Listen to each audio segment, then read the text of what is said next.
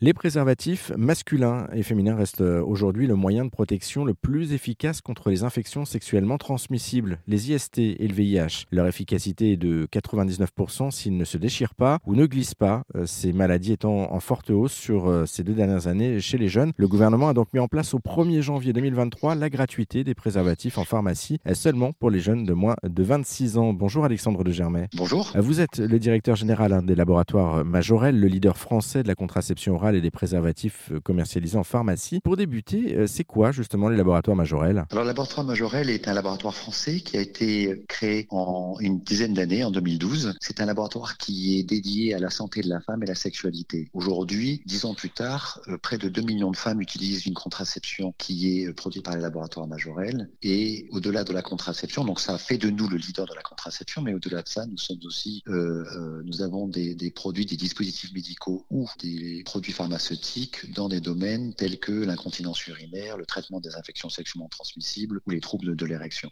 c'est assez, assez large du coup. Alors on va se concentrer nous sur le préservatif et notamment sur le préservatif masculin du coup, qui est gratuit, on, le rappelle, depuis le 1er janvier euh, pour les jeunes de moins de 26 ans. Comment ça se fabrique un préservatif? En fait, nous, nous utilisons, nous avons comme partenaire dans le processus de fabrication la société Okamoto, qui est une société japonaise, qui est euh, le leader euh, japonais de la fabrication de préservatifs. Pourquoi en amont nous avons choisi ce, ce partenaire? Parce que ils ont 80 euh, années d'expérience dans ce domaine. La contraception au Japon est quasiment exclusivement faite au travers du préservatif. Il y a très peu de contraception orale. C'est euh, essentiellement une contraception par préservatif. Donc il y a un vrai savoir-faire, à la fois en termes de qualité et pour s'assurer de la qualité du préservatif, finalement qu'il ne craque pas, qu'il n'explose pas, mais aussi pour s'assurer de la, finesse du préservatif. Parce que bien sûr, ce qui est important lorsqu'on fabrique un préservatif, c'est d'avoir cette sécurité, pour lequel, la raison pour laquelle on l'utilise, mais aussi si on finit par avoir un, préservatif qui est trop épais, ça va enlever tout plaisir et donc euh, on va entraîner en fait ce que l'on ne veut pas, c'est-à-dire le rejet du préservatif et avoir des rapports sexuels non protégés. Donc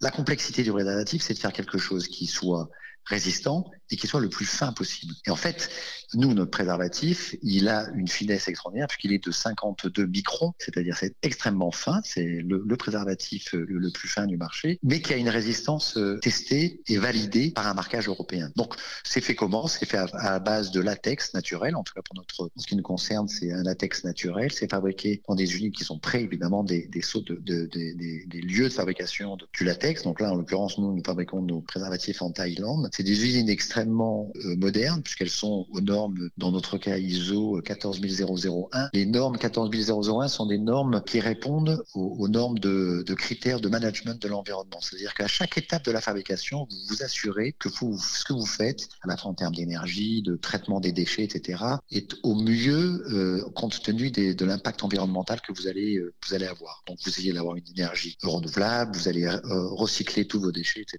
Donc normes très très très strictes. Et après, évidemment, lorsque vous produisez, ce que vous allez faire, c'est que vous allez faire des contrôles de qualité, à la fois sur la longueur, pour s'assurer que la longueur est la bonne, à la fois sur euh, l'épaisseur, sur des résistances. Alors, nous, dans notre cas, on met de la pression, on gonfle nos préservatifs à un certain nombre de, à un, certain niveau pour savoir jusqu'où on monte en barre avant qu'ils avant qu'ils éclatent. Donc, on a une, un taux de résistance que l'on met dans nos, dans nos fabrications pour s'assurer que lorsqu'ils sont utilisés pendant les rapports sexuels, ils n'éclateront pas. C'est une sorte de crash test en fait, comme pour les voitures, si je, si je puis caricaturer. C'est ça, ça.